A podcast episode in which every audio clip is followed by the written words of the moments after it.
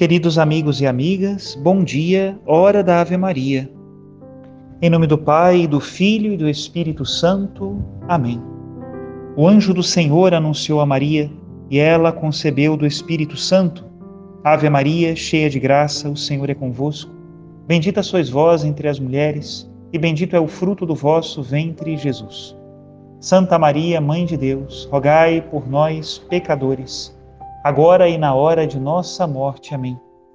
Eis aqui a escrava do Senhor. Faça-se em mim segundo a vossa palavra. Ave Maria, cheia de graça, o Senhor é convosco.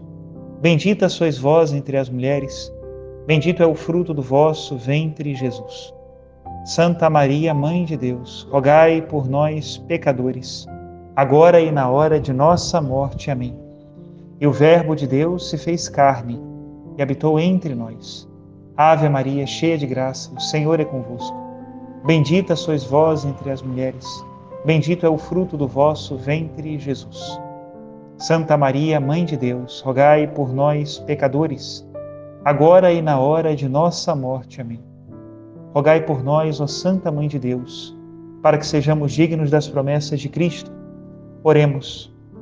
Infundi, Senhor, em nossas almas a vossa graça, nós vos suplicamos para que nós que conhecemos pelo anúncio do anjo a encarnação de Jesus Cristo, vosso Filho e nosso Senhor, cheguemos por sua paixão e morte de cruz à glória da ressurreição da carne.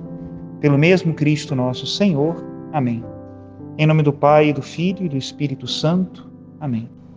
Caros irmãos e irmãs, neste dia 19 de dezembro, preparação tão próxima do Natal, a igreja nos presenteia com esta exclamação: Ó raiz de Jessé, sinal das nações, ó vinde livrar-nos e não tardeis mais.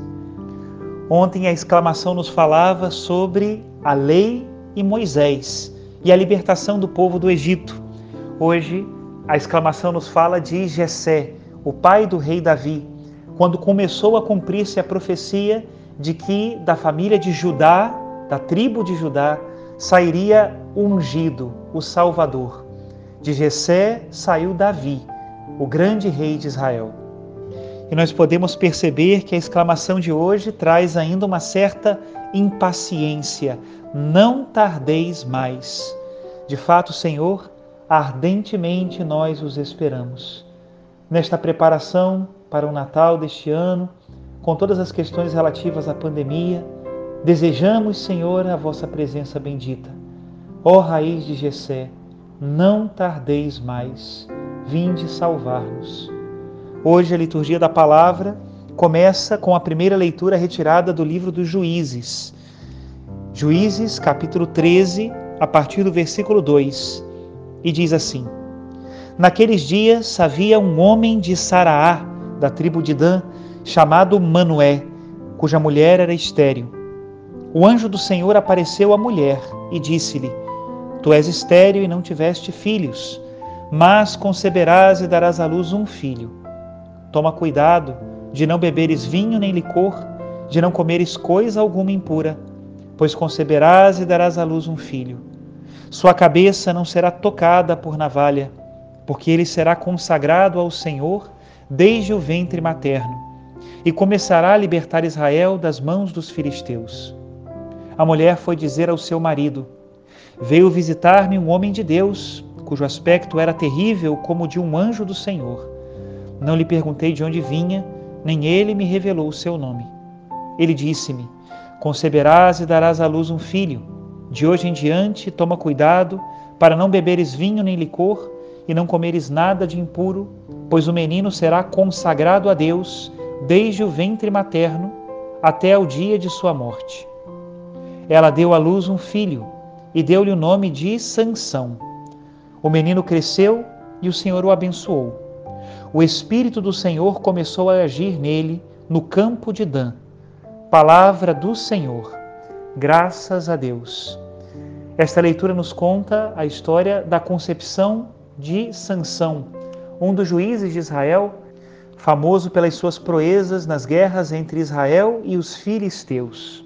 Sansão foi consagrado a Deus desde o seu ventre materno para cumprir uma missão precisa, a missão de ser, no meio de Israel, uma luz e uma força do Senhor. O Evangelho de hoje nos fala também de outra concepção parecida, a de João Batista, que também foi consagrado a Deus desde o seu ventre materno. O Evangelho de hoje é o de São Lucas, capítulo 1, a partir do versículo 5, e diz assim: Nos dias de Herodes, rei da Judéia, vivia um sacerdote chamado Zacarias, do grupo de Abia. Sua esposa era descendente de Arão e chamava-se Isabel. Ambos eram justos diante de Deus e obedeciam fielmente a todos os mandamentos e ordens do Senhor. Não tinha filhos porque Isabel era estéril, e os dois eram de idade avançada. Em certa ocasião, Zacarias estava exercendo as funções sacerdotais no templo, pois era a vez do seu grupo. Conforme o costume dos sacerdotes, ele foi sorteado para entrar no santuário e fazer a oferta do incenso. Toda a assembleia do povo estava do lado de fora rezando, enquanto o incenso estava sendo oferecido. Então apareceu-lhe o anjo do Senhor, de pé, à direita do altar do incenso. Ao vê-lo, Zacarias ficou perturbado e o temor apoderou-se dele. Mas o anjo disse: Não tenhas medo, Zacarias, porque Deus ouviu tua súplica. Tua esposa Isabel vai ter um filho e tu lhe darás o nome de João. Tu ficarás alegre e feliz e muita gente se alegrará com o nascimento do menino, porque ele vai ser grande diante do Senhor. Não beberá vinho nem bebida fermentada, e desde o ventre materno ficará repleto do Espírito Santo. Ele reconduzirá muitos do povo de Israel ao Senhor seu Deus, e há de caminhar à frente deles com o espírito e o poder de Elias a fim de converter os corações dos pais aos filhos e os rebeldes à sabedoria dos justos, preparando para um Senhor um povo bem disposto. Então Zacarias perguntou ao anjo: Como terei certeza disto? Sou velho e minha mulher é de idade avançada. O anjo respondeu-lhe: Eu sou Gabriel. Estou sempre na presença de Deus e fui enviado para dar-te esta boa notícia. Eis que ficarás mudo e não poderás falar até ao dia em que estas coisas acontecerem, porque tu não acreditaste nas minhas palavras, que hão de se cumprir no tempo certo.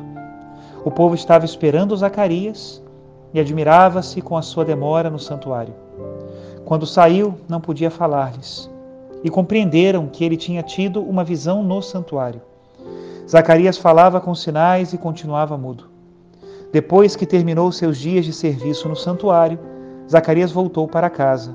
Algum tempo depois, sua esposa Isabel ficou grávida e escondeu-se durante cinco meses. Ela dizia: Eis o que o Senhor fez por mim nos dias em que ele se dignou tirar-me da humilhação pública. Palavra da salvação, glória a vós, Senhor. As duas concepções que nós vimos na primeira leitura e agora no Evangelho têm características muito parecidas a intervenção de Deus através do seu anjo, a consagração do menino no ventre de sua mãe, uma missão especial da parte de Deus para eles. Também ambos vieram de pais estéreis, que não tinham filhos, consagrados desde o ventre materno para lutarem nas batalhas de Deus. E a sua consagração revela a santidade de Deus. De fato, Deus quer revelar a sua santidade através das suas criaturas Todos os batizados são chamados a serem santos. Porém, existem na igreja aqueles que escolhem um caminho de especial consagração.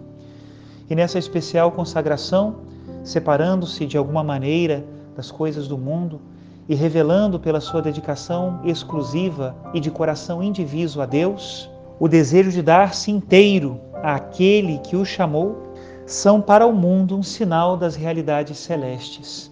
O mundo nunca entenderá uma consagração inteira a Deus.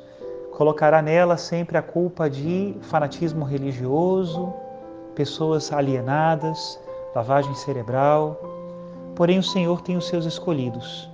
E quando o homem, o coração do ser humano, diz sim a Deus que o chama, revela por contraste a maldade e o egoísmo do mundo.